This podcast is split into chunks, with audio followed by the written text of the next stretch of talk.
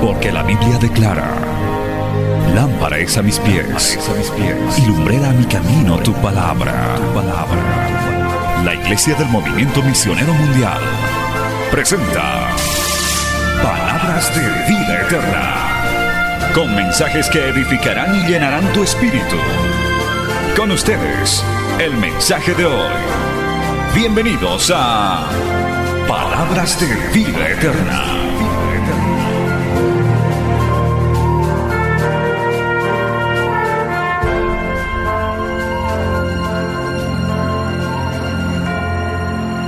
Estamos leyendo la palabra de Dios en el libro de los Hechos de los Apóstoles, el capítulo 6, el verso 8 en adelante. Dice así la palabra de Dios.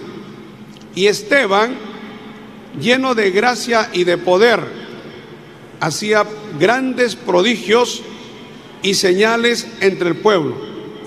Entonces se levantaron unos de la sinagoga llamada de los libertos y de los de Sirene, de Alejandría, de Sicilia y de Asia, disputando con Esteban.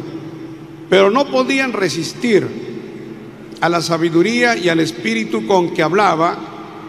Entonces sobornaron a unos para que dijesen que le habían oído hablar palabras blasfemas contra Moisés y contra Dios. Oremos, hermano, Padre Celestial, Dios eterno, Dios bueno, Señor de señores y Rey de reyes, Creador del cielo y de la tierra. Te damos las gracias, Señor, en esta noche por esta actividad, por esta convención gloriosa en Bolivia. Te damos las gracias, Dios mío, porque tú nos has traído, Señor, con bien. Gracias, Señor, porque también tu siervo José, tú nosotros está en camino. Y todos los hermanos que están en camino, Señor, guárdalos, respáldalos, bendícelos, Padre Señor, y toma el control de esta convención, sea de gran bendición, Padre, de gran edificación y fortaleza espiritual. En Cristo Jesús tu palabra corra y sea de gran bendición, Señor, y fortaleza para tu pueblo y para cada uno de nosotros. Amén y amén. Y a nombre de Cristo damos Gloria a Dios. Pueden tomar asiento, amados hermanos. En esta noche quiero hablar sobre el tema cuando tu testimonio es atacado o cuando atacan tu testimonio.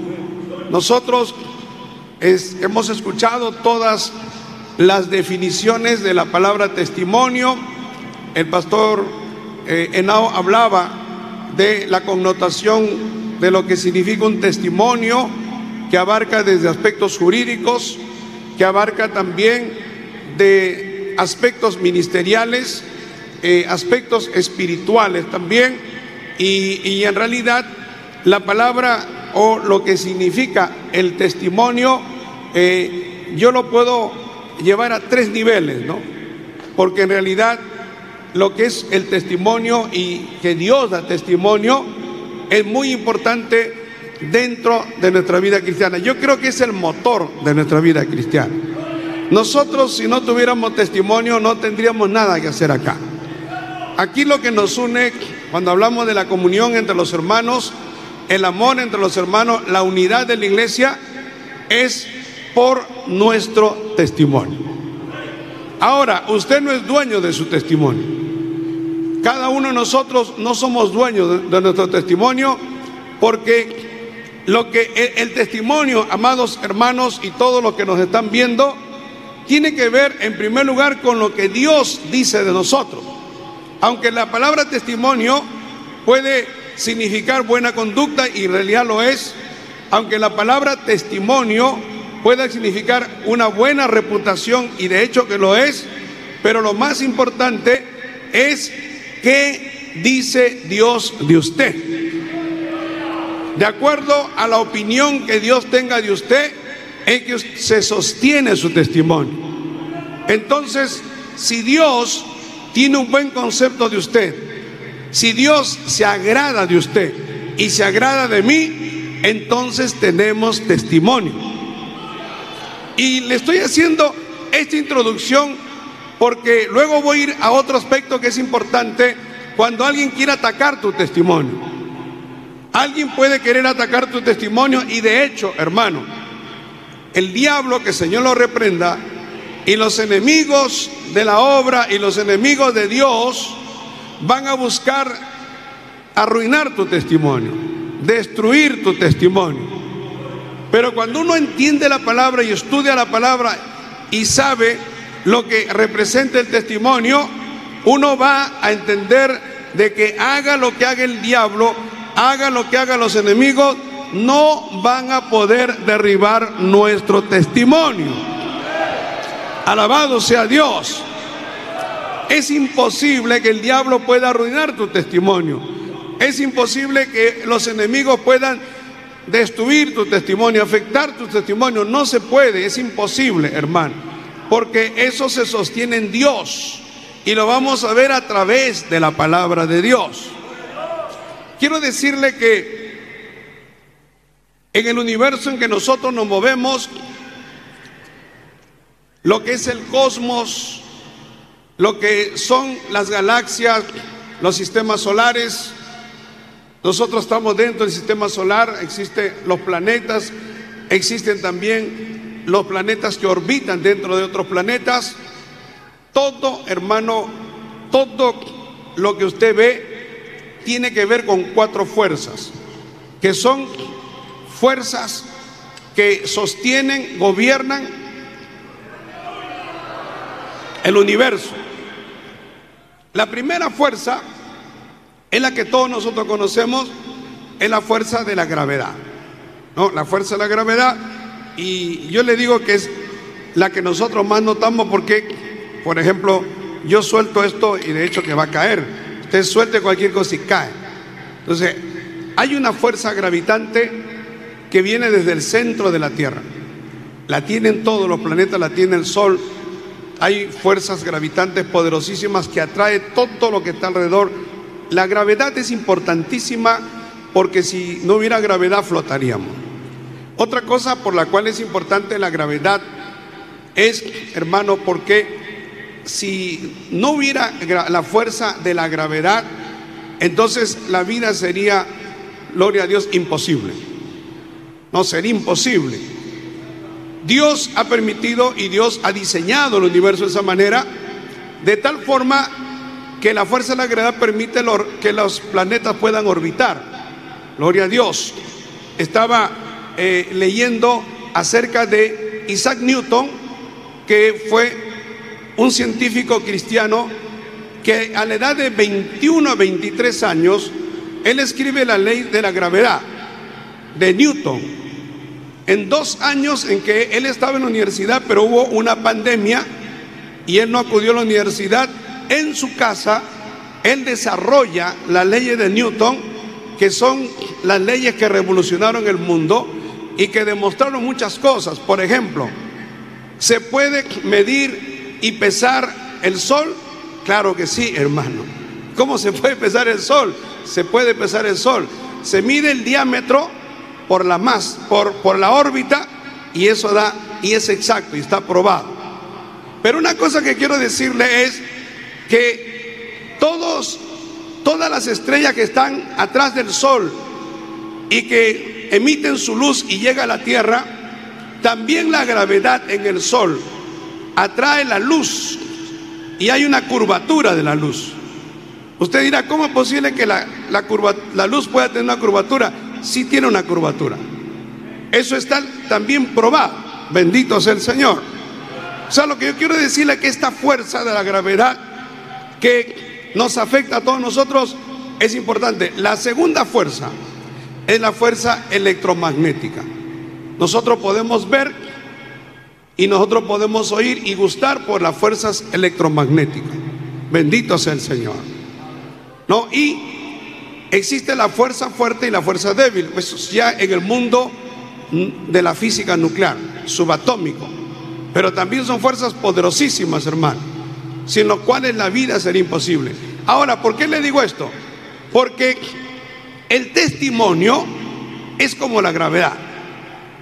O sea, el testimonio y lo que Dios diga y la opinión de usted y cómo Dios lo mire a usted, eso tiene que ver con nuestra vida cristiana, tiene que ver con nuestro servicio a Dios, de tal manera que si Dios no se agrada de usted, es como que Dios lo suelta a usted y usted ya no tiene testimonio.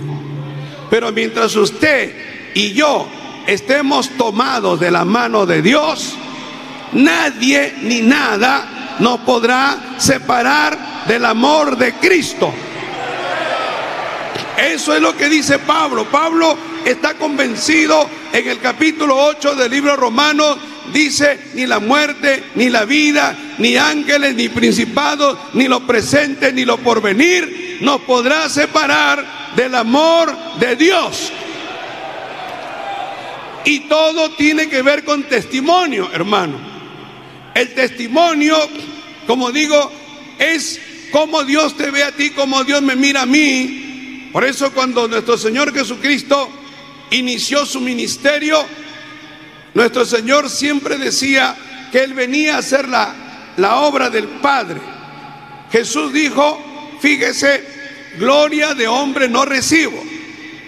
Porque Jesús sabía que la opinión del hombre acerca de Él era una opinión filosófica, era una opinión humana, era una opinión relativa.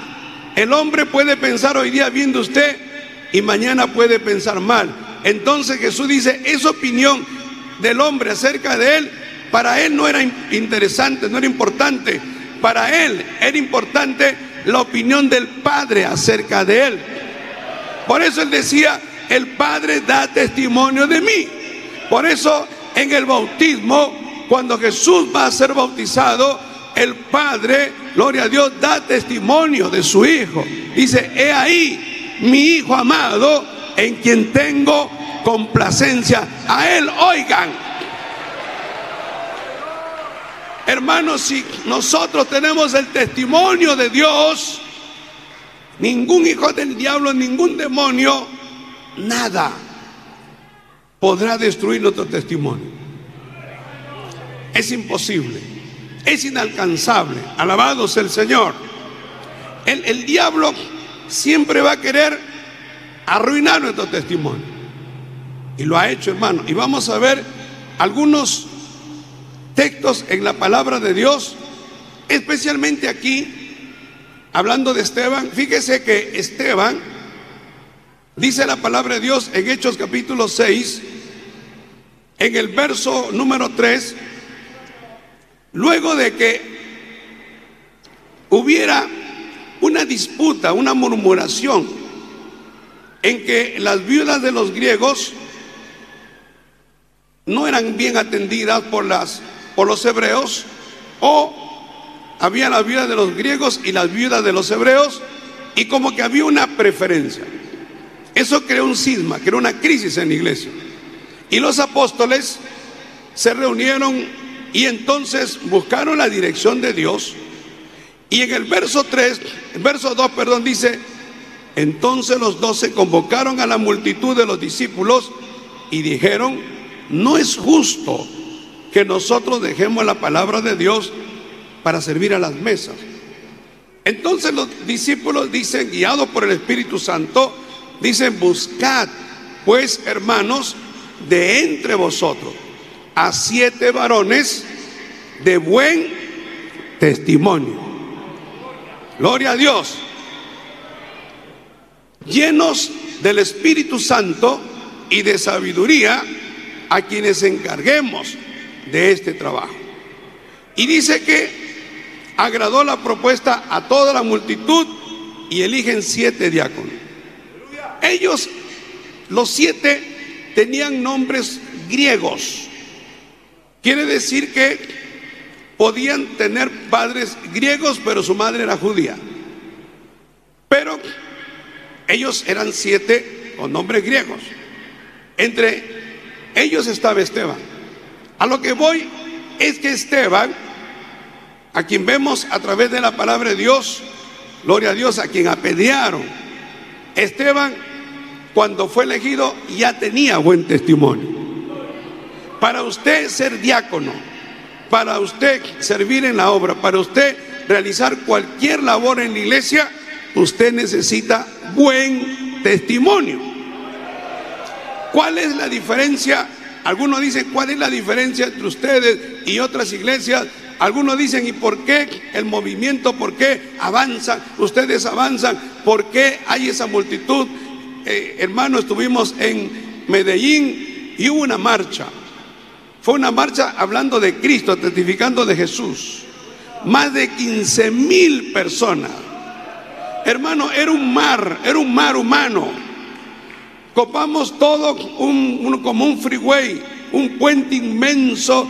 Eran cuadras de cuadras, más de 25 cuadras, dos kilómetros y medio, gloria a Dios, y era tan grande que se paralizó la ciudad. El pueblo de Dios marchando, los niños marchando, todos marchaban dando testimonio de Cristo. Gloria a Dios.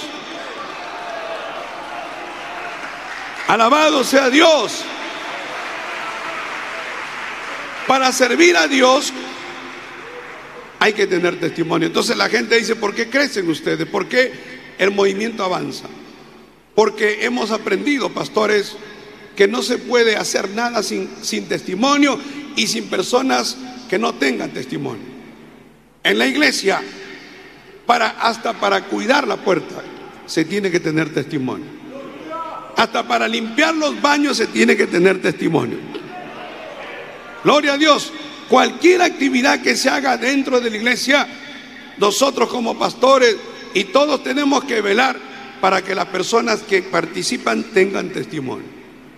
No puede ser que una persona que sea un borracho, que sea una persona de mala reputación, una persona corrupta, esté pues atendiendo, eh, acomodando las sillas en la iglesia. No se puede, porque para eso hay que tener testimonio, hermano. Gloria a Dios. Y eso es lo que Esteban tenía. Entonces, cuando se tiene que elegir diácono, ya Esteban tenía testimonio. Cuando usted llega a la iglesia y usted viene de un mundo perdido, corrompido, de la borrachera, de la idolatría, del paganismo, de ese mundo de fiesta, de corrupción. Usted viene perdido, pero se convierte a Cristo. Y desde el momento que se convierte a Cristo, ya usted tiene su testimonio.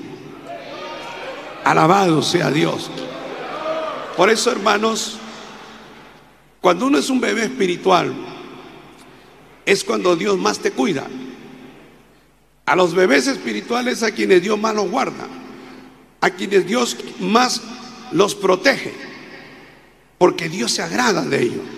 La gente cuando está en su primer amor hace cualquier cosa por agradar a Dios siempre. Y el primer amor no podemos dejarlo a un lado.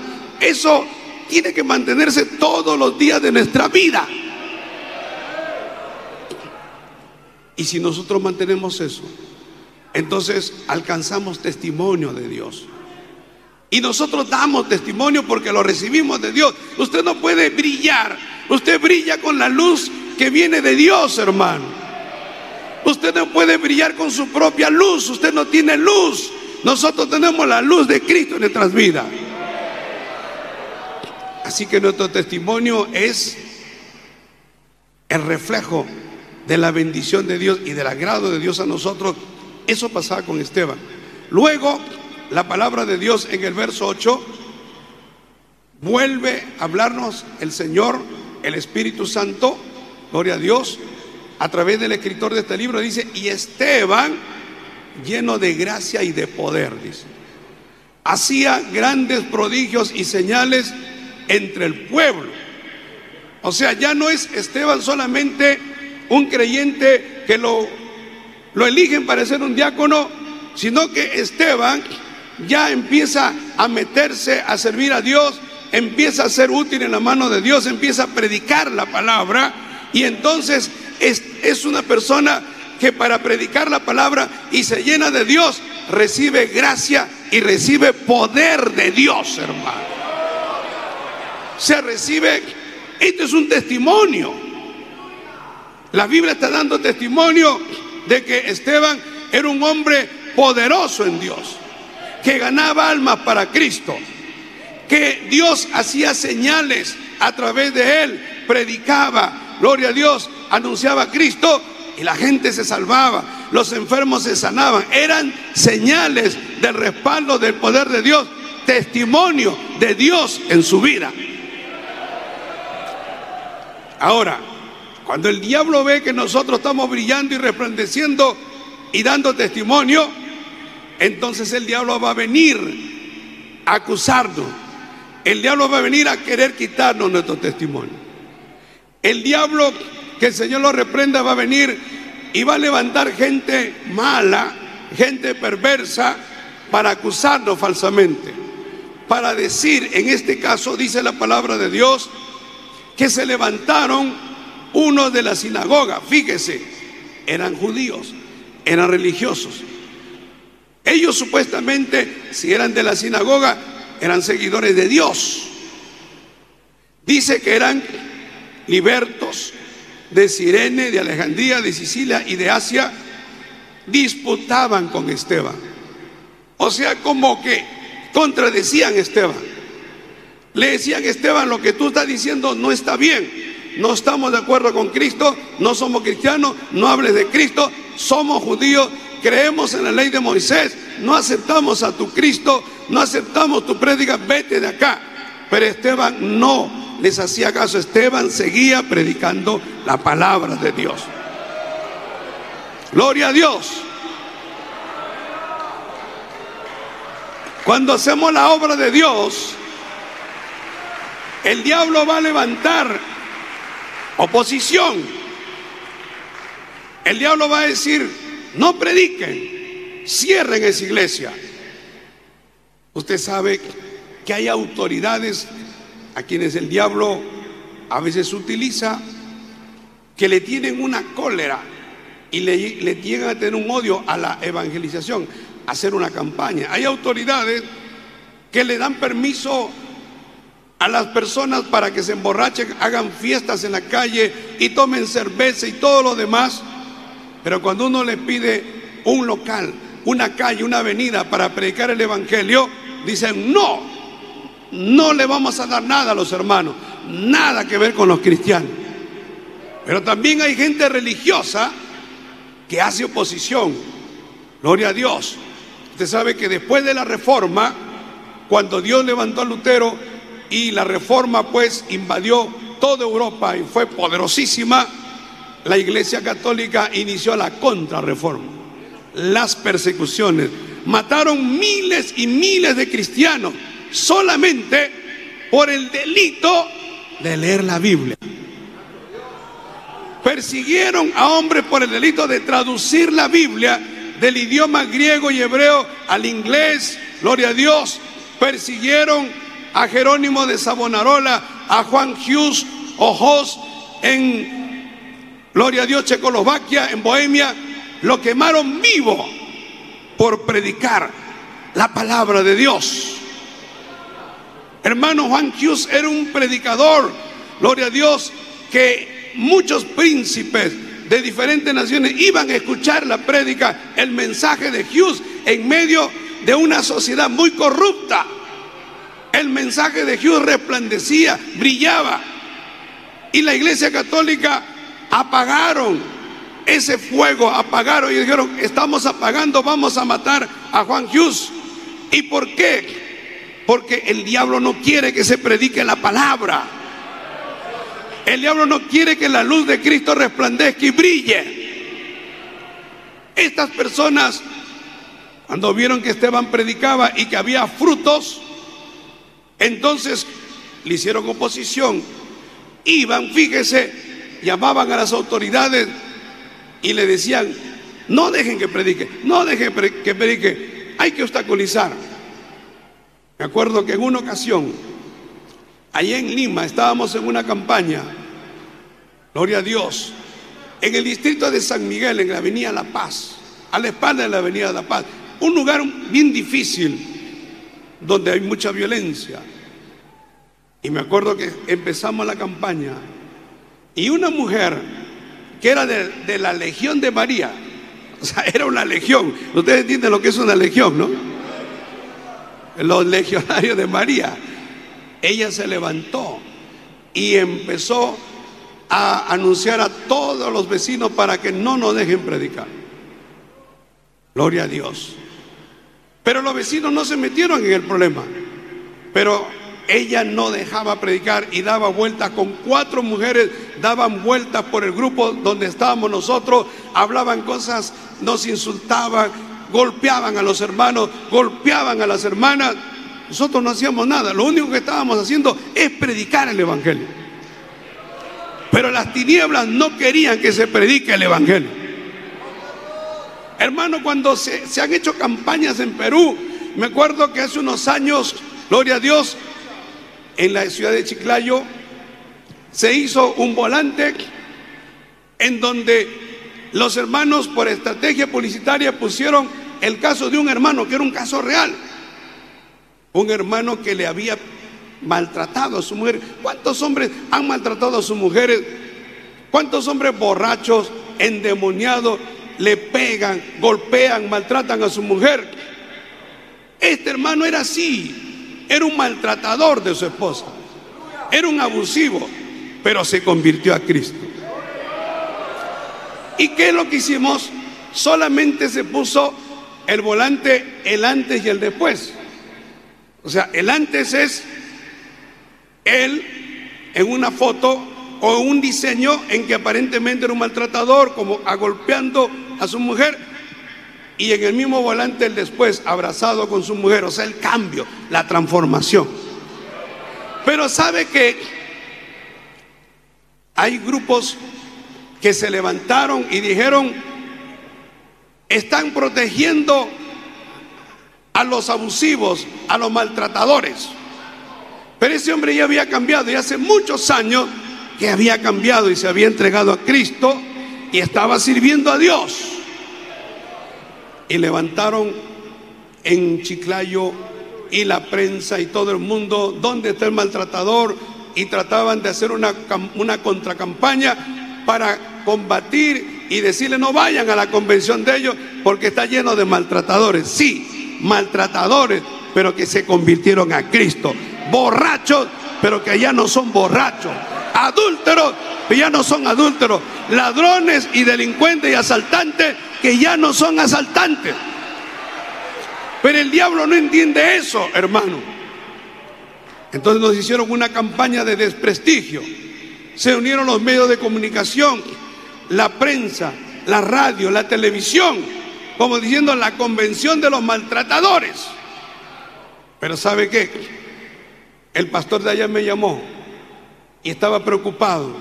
Y yo le dije, al contrario, le digo, no te preocupes, nos están haciendo la publicidad. Hermano, fue la convención más asistida que hemos tenido. Alabado sea Dios. Muchísima gente fue porque la gente hablaba de, la convención, hablaba del evento, los maltratadores y, y mucha gente, ¿dónde está el maltratador? Vamos a conocerlo. Y llegaron, hermano. El diablo cuando ve y trata de ser oposición, entonces va a ir a hacer otra cosa. Fíjense, dice la palabra de Dios. Entonces, como no podían resistir a la sabiduría y al espíritu con que Esteban hablaba, o sea, Esteban no hablaba en la carne, no hablaba en su sabiduría humana, no hablaba en sus fuerzas humanas, sino que hablaba bajo la unción y el poder del Espíritu Santo. Y como ellos no podían combatir eso, entonces van a lo segundo. Si no puedes enfrentarlo, si no puedes resistirlo, entonces difámalo. Eso es lo que es el diablo. El diablo es un gran difamador. El diablo es un experto difamando. Por eso, en 2019 se levantó una campaña muy grande a nivel mundial de gente muy perversa que decían el movimiento misionero mundial ha cambiado. O sea, era una campaña para desacreditarnos. Era una campaña para decir, ellos que dicen que predican el Evangelio, que predican la palabra, han cambiado. Han cambiado su doctrina, no es lo que predican, no le crean, ellos están mintiendo, entonces era lo que ellos decían contra lo que decíamos nosotros. Gloria a Dios. Porque el diablo ha querido frenar esta obra. El diablo no sabe cómo frenar esta obra. Pero no es la primera vez, hermano. El diablo siempre levanta calumnia. El diablo siempre levanta gente perversa, gente corrompida, gente dañada, gente que está malograda, gente que no sirve, gente que tiene un corazón malo. Y entonces, fíjese lo que hicieron esto, dice, entonces, en el caso de Esteban, sobornaron a unos, sobornaron a unos para que dijesen que le habían oído hablar palabras blasfemas contra Moisés y contra Dios. Imagínese Esteban blasfemando contra Dios, hermano. Eso es imposible. Porque Esteban hablaba por el Espíritu Santo. Es como que yo le diga el pastor Henao, el pastor Rubén, el pastor Ortega, el pastor Gerardo, están maldiciendo a Dios. Yo digo, eso no puede ser, es imposible. Son hombres de Dios, de testimonio el pastor Mario Lima, los hombres de Dios que están acá, usted mismo que está ahí. ¿En qué cabeza puede caber que usted va a blasfemar a Dios? Era una acusación muy perversa, hermano, pero que era una acusación bien articulada, porque ellos sabían que la única manera de poder ir a un proceso de poder exterminar sin ir, gloria a Dios, a un proceso ante el imperio romano, ante las autoridades romanas, que tenían que hacerlo, pero ellos, como decía, la flagrancia. No, lo hemos hallado en el mismo acto del delito, entonces tiene que ser muerto. Por eso mataron a Esteban. Gloria a Dios. Y lo apedrearon. Y dijeron, nos hemos deshecho de Esteban. Gloria a Dios. Eliminamos a Esteban. Pero Dios, hermano, aún en la muerte de Esteban, seguía dando testimonio de su siervo. Porque el verso 15 dice, gloria a Dios, luego de que usaron esos testigos tan perversos, lo apedrearon, hermano, lo mataron. Y la Biblia dice que Pablo consentía en la muerte de Esteban. Pablo estaba cerca, cuidaba la ropa de los que dirigieron la matanza de Esteban. Pero en el verso 15, fíjese que Dios le da testimonio a todos ellos, a los judíos, a estos de Alejandría, de Cilicia, de Asia, que disputaban con Esteban, que hicieron todo eso, porque en el verso 15 dice, entonces, todos los que estaban sentados en el concilio, al fijar los ojos en él, al fijar los ojos en Esteban, vieron su rostro como el rostro de un ángel. Gloria a Dios. O sea, vieron su rostro resplandeciente, en otra palabra. Como que Dios le daba testimonio. Y Dios le decía, ustedes están matando un justo, están matando a un hombre de Dios, están matando a un hombre íntegro. Por eso cuando Pedro, lleno del Espíritu Santo en Pentecostés, él cuando recibe el poder del Espíritu Santo, le dice a toda esa enorme multitud, le dice, ustedes mataron al justo. Ustedes son los que mataron al Cristo. Bendito sea el Señor. Hermano, Dios siempre va a dar testimonio de su obra. Dios siempre va a dar testimonio de nosotros. El 2019 fue un año en que nos atacaron, pero terriblemente. Pero el 2020, 2021, la obra, hermano, ha crecido mucho más. La obra se ha fortalecido más. La obra ha avanzado más. Gloria a Dios. Porque después de cada ataque, Dios da testimonio. Después de cada insulto, después de cada mentira, Dios saca a luz la verdad. Por eso hemos aprendido algo. Cuando viene eso no nos defendemos. ¿Por qué se callan? ¿Por qué no sacan comunicados? ¿Por qué no están hablando de eso? No, hermano, Dios no nos ha llamado a contender. Dios nos ha llamado a predicar la palabra. Y no vamos a usar. Hay gente que usa sus púlpitos para botar veneno y todo lo demás. ¿Cómo vamos a desaprovechar un momento, hermano, como este para hablar, atacar, insultar? No. Nosotros, gloria a Dios, aprovechamos estos momentos y le pedimos a Dios que nos dé palabra que edifique. Que el pueblo de Dios que ha venido, usted que ha venido de Argentina, que ha venido de diferentes lugares de Bolivia, no se vaya como ha venido, se vaya fortalecido, con gozo, con alegría. Gloria a Dios. Alabado sea el Señor. Hermano, y, y todo lo que estamos acá, Dios siempre da testimonio. En el caso de Esteban, el caso de David, por ejemplo, quiero citar algunos casos. Cuando se elige, o antes que David, antes que David enfrentara a Goliat, Dios ya había dado testimonio de David. Porque mire, en 1 Samuel 16, 18, dice, entonces uno de los criados respondió diciendo, He aquí, dice, yo he visto a un hijo de Isaí de Belén. He visto a un hijo de Isaí de Belén que sabe tocar y es valiente y es vigoroso. Fíjese, valiente, vigoroso, hombre de guerra. Es prudente en sus palabras y hermoso. Encima es hermoso y Jehová está con él. Porque Saúl empezó a tener perturbación, un demonio lo atormentaba.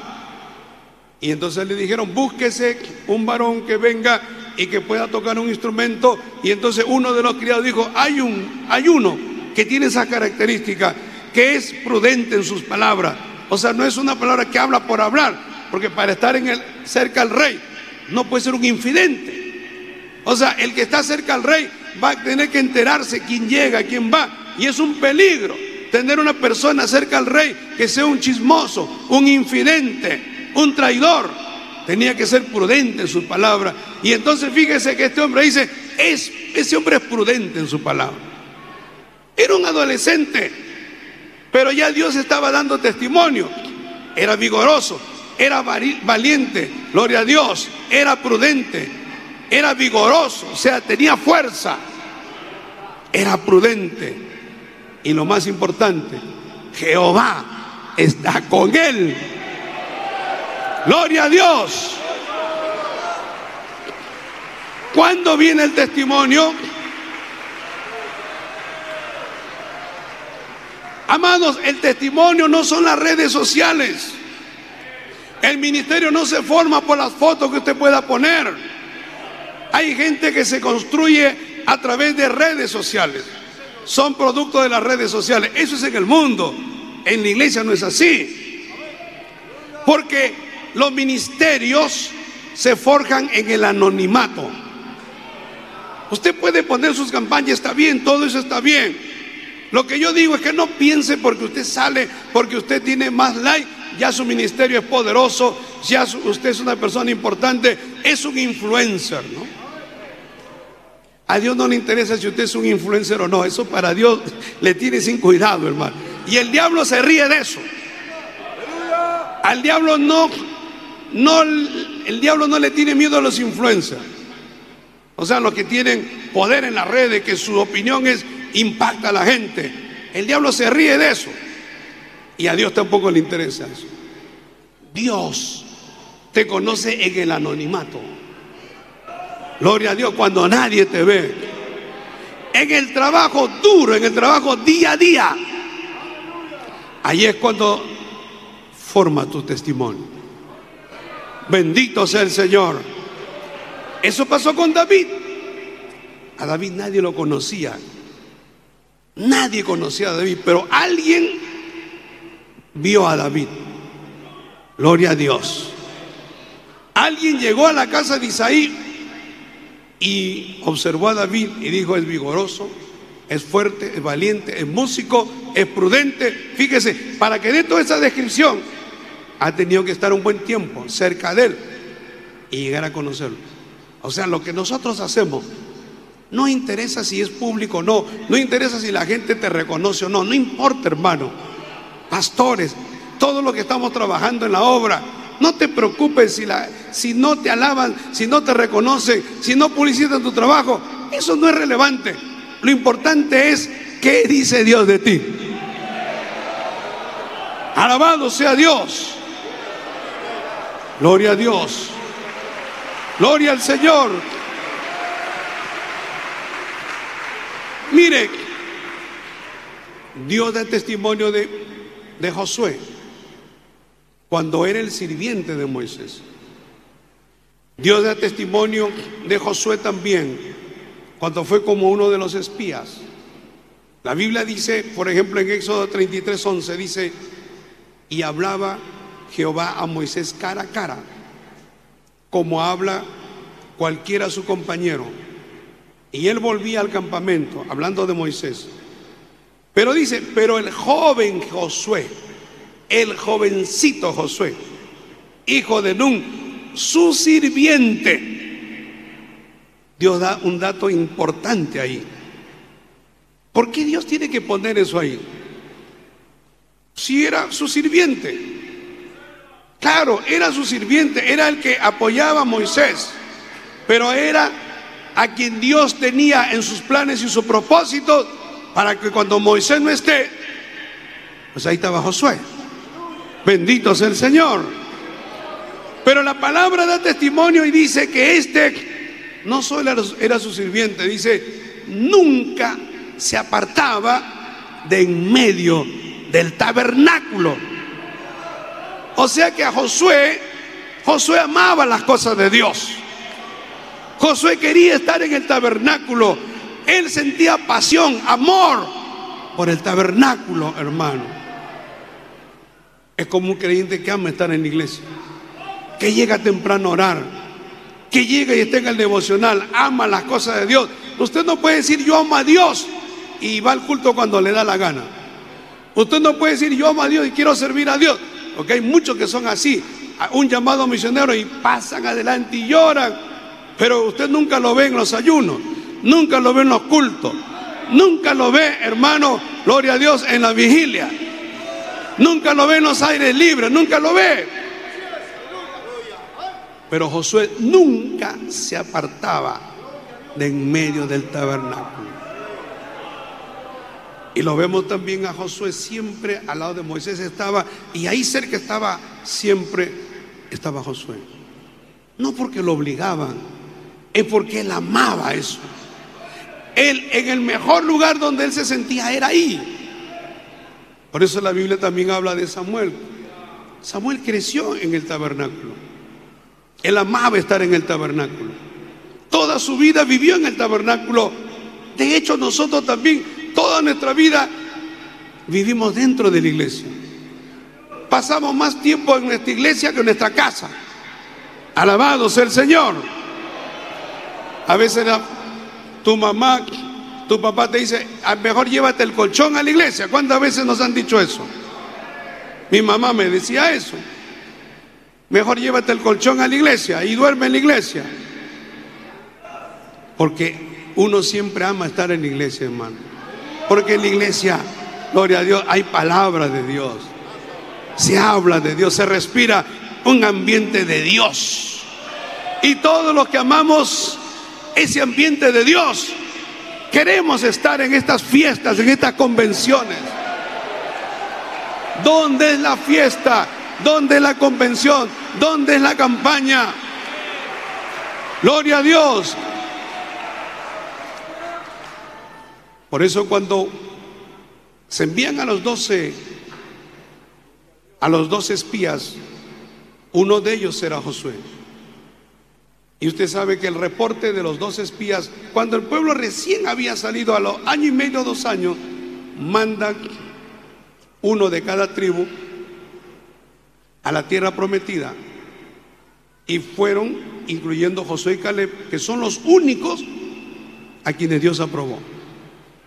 Y lo dice la Biblia en Números 14:30, dice, vosotros a la verdad no entráis en la tierra, por lo cual alcé mi mano y juré, que os haría habitar en ella, exceptuando a Caleb, hijo de Jepone, y a Josué, hijo de Nun, que su nombre era Oseas, ¿no? Lo cambiaron por Josué. Bendito sea el Señor. Y por eso, hermano, cuando ya hay la sucesión, o sea, cuando ya Dios le dice a Moisés que se lo iba a llevar, que Moisés iba a morir, que no iba a pasar la tierra prometida, entonces Dios le habla a Josué. Ya cuando Josué es el que toma la posta, cuando Josué es el que ya viene a asumir la responsabilidad de dirigir al pueblo, hermano.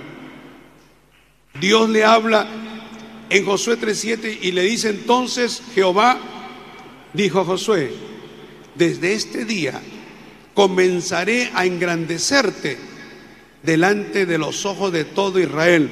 No para que seas grande, no para que seas poderoso. Dios no nos pone en puesto de posición, hermano, para que uno diga, soy presbítero, soy importante, tengo un cargo importante. Eso no es relevante. Dios le dice, te voy a engrandecer para que entiendan que como estuve con Moisés, así estaré contigo. Eso es testimonio. O sea, para que yo voy a dar testimonio de que yo estoy contigo, que yo te respaldo.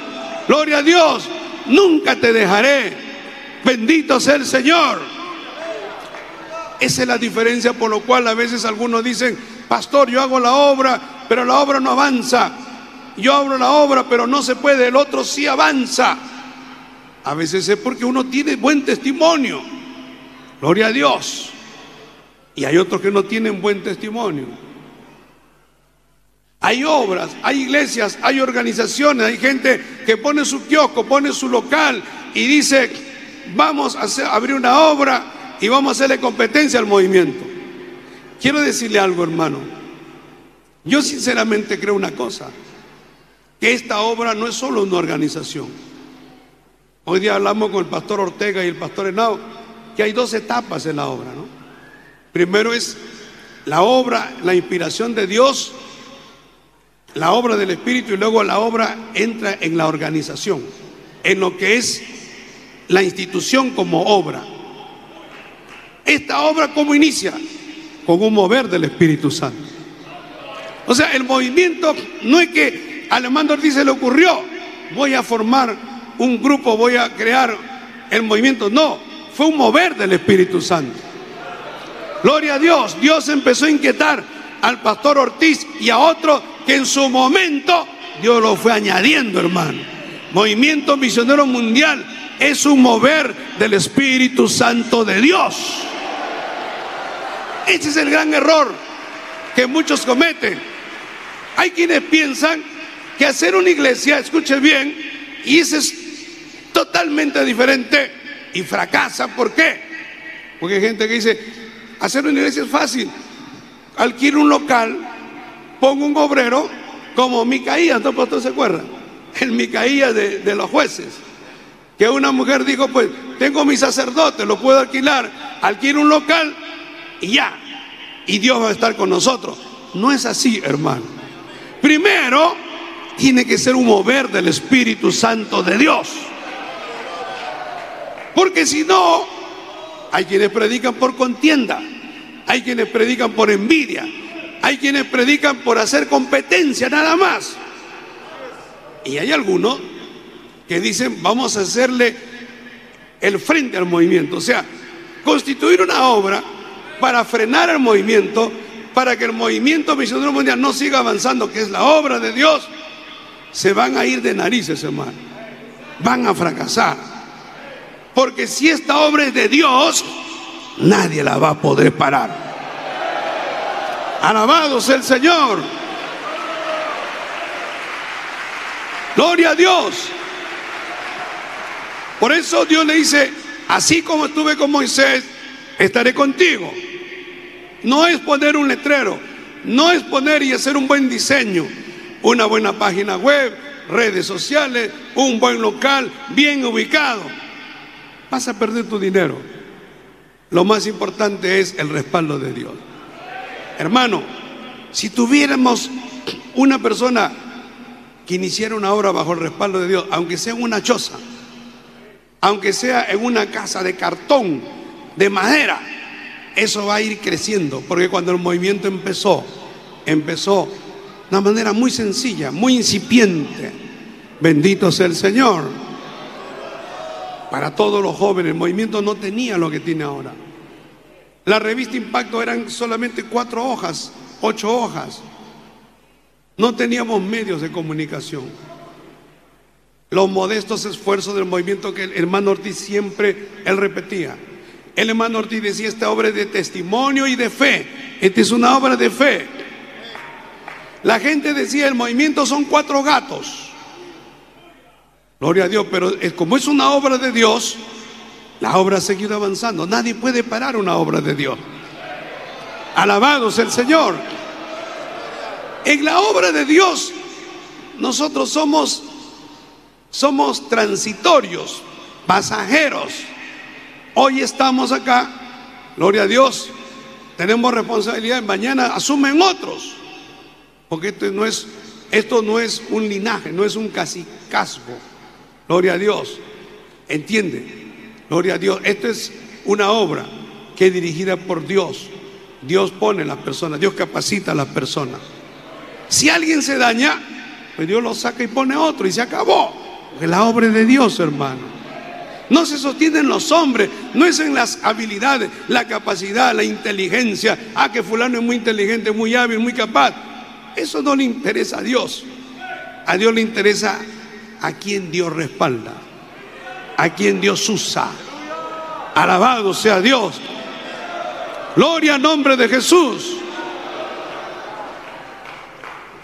Fíjese que en Inglaterra había un predicador, un hombre que decía, ¿por qué vas a escuchar a ese, a ese predicador que es un ojalatero?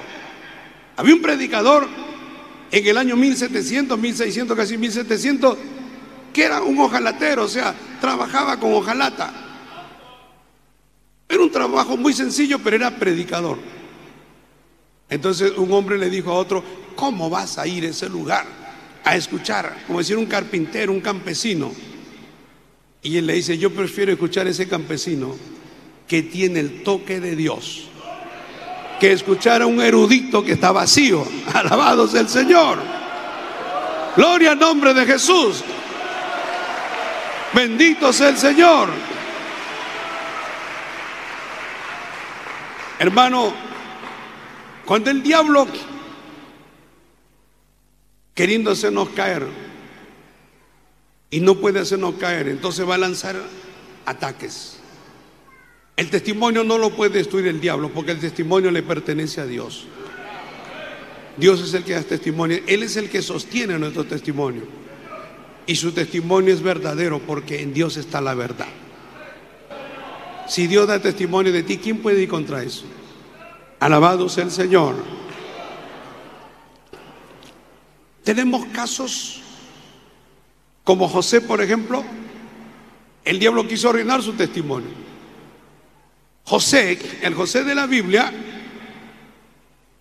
que era el ayudante, su amo era Potifar, comandante de la guardia del rey de Faraón, y la mujer de Potifar se enamoró de, José y quiso acostarse con él. El desenlace es que la mujer le hizo una trampa para acostarse con José y José no quiso, hermano. José le dice, ¿cómo voy a ir contra Dios? Y contra tu marido. Como diciendo, yo no soy un infidente, yo no soy un traidor, yo amo a Dios y yo respeto la autoridad. La mujer hizo lo que hizo, pero dice la palabra de Dios en Génesis 39, 14. Dice, ella llamó a los de la casa y les habló diciendo, miren, nos ha traído un hebreo hablando de José, para que hiciese burla de nosotros. Vino él a mí para dormir conmigo. Y yo di grandes voces. Esa mujer era corrupta. Esa mujer le hizo una trampa. Pero como él no quiso, entonces lo acusó. Eso es lo que hace el diablo. Así trabaja el diablo. Pero no se preocupe, hermano, amigo. No se preocupe porque el testimonio lo tiene Dios arriba. Alabado sea Dios. Mire, un predicador decía esto. Esta mujer dijo, me salí con las mías. Lo acusé, lo llevaron a la cárcel. ¿Cómo se habrá sentido esa mujer cuando se enteró que Potifar le dice a, a, esa mujer, le dice, mi amor, ¿sabes a quién han puesto de primer ministro? A José. Gloria a Dios. Porque Dios engrandeció a José. ¿Y qué cara habrá tenido esa mujer para enfrentarle? Porque en algún momento tenía que ver en la cara a José. Y José sabía que ella era mentirosa. Y José sabía que ella era cínica, corrupta. Y ella sabía que José era un hombre recto, que era un hombre correcto. Alabado sea el Señor. El diablo sabe, nuestros enemigos saben cómo somos nosotros. A pesar de todo, gloria a Dios, nos atacan, pero saben cómo somos nosotros. Bendito sea el Señor. Nuestros enemigos saben que no hemos cambiado la doctrina, sino que es más, una de las pocas organizaciones, una de las pocas iglesias que predica esta palabra es esta obra, hermano. Alabado sea Dios. Gloria al nombre de Jesús. En segundo lugar, el diablo quiso arruinar el testimonio de Nabot. Nabot no era un predicador, pero Nabot era un hombre temeroso de Dios. Y el rey Acab, rey de Israel, quiso, le dijo, véndeme tu viña. Nabot le dijo, no te la voy a vender, líbreme Jehová. No, yo entiendo en mi interpretación que no es que Nabot le está diciendo, eres un impío, yo no quiero venderte. No, lo que pasa es que eso era una herencia y no debía vender esa herencia. Y como Nabot era temeroso de Dios, entonces él dijo, líbreme Jehová de vender una herencia que yo la tengo, no la puedo vender, no puedo ir contra mi Dios. Y entonces la esposa de Acab, que era una bruja, tramó, gloria a Dios, contra hombres perversos, como dice en 1 Rey 21.10 y le dice, y poned a dos hombres perversos delante de él, hablando de Nabot, para que atestiguen contra él y digan, tú has blasfemado a Dios y al rey. Lo mismo que hicieron con Esteban, lo mismo que hicieron con Cristo. Dijeron, se está haciendo rey, se está haciendo rey. Él está diciendo que es rey, crucifícale. Eso es lo que hace el diablo. Gloria a Dios. Y eso es lo que hicieron con Nabot pusieron estos hombres perversos, le señalaron a él que él había blasfemado. Nabot era muy temeroso de Dios. Eso es en la tierra, hermano. Pero como Dios ve en el cielo? Las cosas no se deciden acá, se deciden arriba. Dios permitió eso, gloria a Dios. Y entonces él blasfemó. Supuestamente el pueblo y la gente vino entonces sacarlo, dice, y apedrearlo para que muera. Y mataron a Nabot. Pero eso colmó, colmó la ira de Dios, hermano. Dios mandó juicio contra Acab, Dios mandó juicio contra esa mujer, y esa mujer la mataron y la comieron los perros, como profetizó el profeta de Dios. Como dice aquí en 1 Reyes 21, 19, y le hablará diciendo, así ha dicho Jehová, Acab, no mataste, y también has despojado y volverás a hablarle diciendo, así ha dicho Jehová, en el mismo lugar donde lamieron los perros la sangre de Nabot, los perros lamerán también tu sangre, tu misma sangre. Bendito sea el Señor. Todo el que se levante, hermano, con una mentira, con engaño, todo el que quiera destruir el testimonio, porque ¿quién quiere, quién puede arruinar un testimonio? ¿Quién quisiera arruinar un testimonio? Nadie. Todos nos gozamos que nuestros compañeros triunfen, que avancen, que todo pastor vaya adelante, que gane almas. ¿Quién se puede complacer en una mentira? Hay que ser bien perverso para hacer eso. Pero el testimonio está en la mano de Dios. al final es el que decide todas las cosas. Y quiero terminar con esto, hermano. ¿Se acuerdan de Belsasar en el capítulo 5 del libro de Daniel? Así como hay testimonio de Dios, de que eres una persona, hombre o mujer, que agrada a Dios y Dios tiene en alto nuestro testimonio. También Dios da testimonio de gente que no agrada a Dios. Porque Belsasar mandó traer todos los vasos, los elementos del templo para emborracharse con las mujeres en un acto de orgía, de corrupción terrible, todo borracho. Él quería mostrar las superioridades de sus dioses, de él, por encima de, de Jehová de los ejércitos, del Dios verdadero. Y entonces Dios dio testimonio. Y en lo encalado de la pared, en lo alto, a donde no llegaba ningún soldado, ahí Dios escribió Mene, Mene, Tekeluparsin. Como diciendo, contado ha sido, pesado ha sido, perdón, y ha sido hallado falto.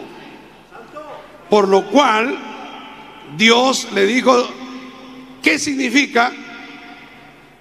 Que ha desagradado a Dios, que tu reino se acabó ¿Quién podría destruir eso en la pared? Nadie podía destruir. Ahí estaba en la pared. El rey palideció. No le servía a su ejército, nada servía, porque era inalcanzable. Nadie podía acceder a eso. Borren eso, quiten eso.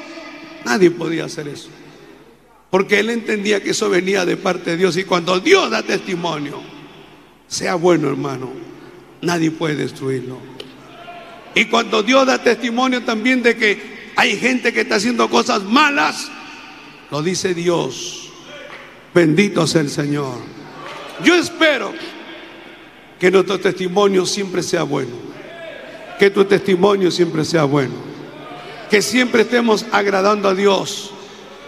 Quiero que todos se pongan de pie. Queremos orar en esta noche. Si tú en esta noche le dices al Señor, Señor, ayúdame si en alguna manera tú le has fallado a Dios, si en algo, amado hermano, y todo lo que estamos aquí, lo que están en su casa, estás, gloria a Dios, haciendo cosas o has hecho cosas que no agradan a Dios y tu testimonio está en el piso. Y tú le dices, Señor, levanta mi testimonio, agrádate de mí. Dios puede hacer algo en tu vida. Dios puede restaurarte, Dios puede perdonarte, Dios puede fortalecerte. Solamente Dios trabaja con decisiones. Si tú le dices al Señor, Señor, tócame, Señor, ayúdame, Señor, haz algo en mi vida. Si tú le dices al Señor, si tú tomas una decisión, entonces tu vida será diferente. Y en esta noche quiero orar por ti. Si hay alguien que diga, Señor, yo quiero que tú me ayudes, quiero que tú levantes en alto mi testimonio, ven aquí al altar. Vamos a orar por ti, vamos a pedirle a Dios que Dios te bendiga, que Dios te restaure. Si en algo le fallaste a Dios, Dios es un Dios de misericordia. Dios es un Dios bueno. Dios es un Dios clemente y compasivo. Dios quiere tu victoria, Dios quiere tu triunfo. Dios no quiere tu derrota. Dios no quiere que tú andes en la miseria. Dios quiere estar a tu lado y que tú estés al lado de Dios. Para que Dios pueda bendecirte, ayudarte, para que Dios pueda usarte poderosamente.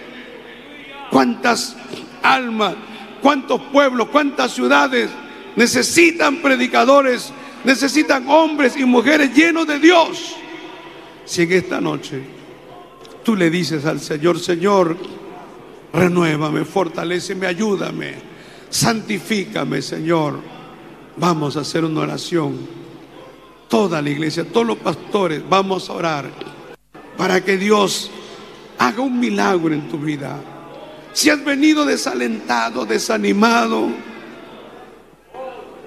porque a veces viene el desánimo, el desaliento, Dile al Señor, ayúdame, dame nuevas fuerzas. Y vamos a orar. Padre Celestial, Dios Todopoderoso, en esta noche, Señor, te pido que tú bendigas, Señor, a este pueblo Que tú bendigas, Señor, a cada hombre y a cada mujer, Señor, que está aquí, a tus hijos, a tus hijas. Señor, renuévalo. Dios mío, llénalo con el poder de tu Santo Espíritu. Señor, fortalécelo.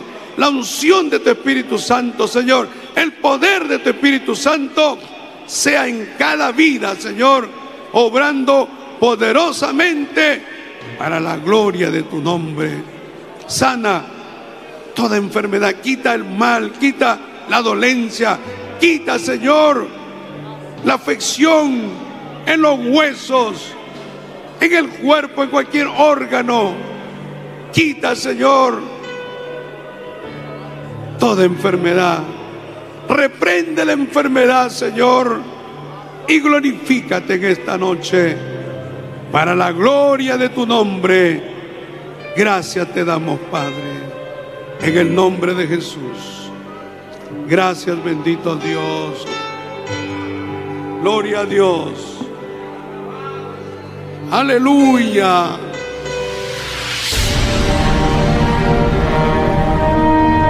Porque la Biblia declara, lámpara es a mis pies, y lumbrera a mi camino tu palabra, tu palabra. La Iglesia del Movimiento Misionero Mundial tuvo el grato placer de presentar Palabras de Vida Eterna. Si el mensaje de hoy ha edificado tu vida y llenado tu ser, comunícate con los teléfonos de esta emisora. También para pedir una copia del mismo y compartir con otros. Esta fue una producción de la Iglesia del Movimiento Misionero Mundial. Gracias por tu atención. Hasta la próxima. Hasta la próxima. Hasta la próxima. Hasta la próxima.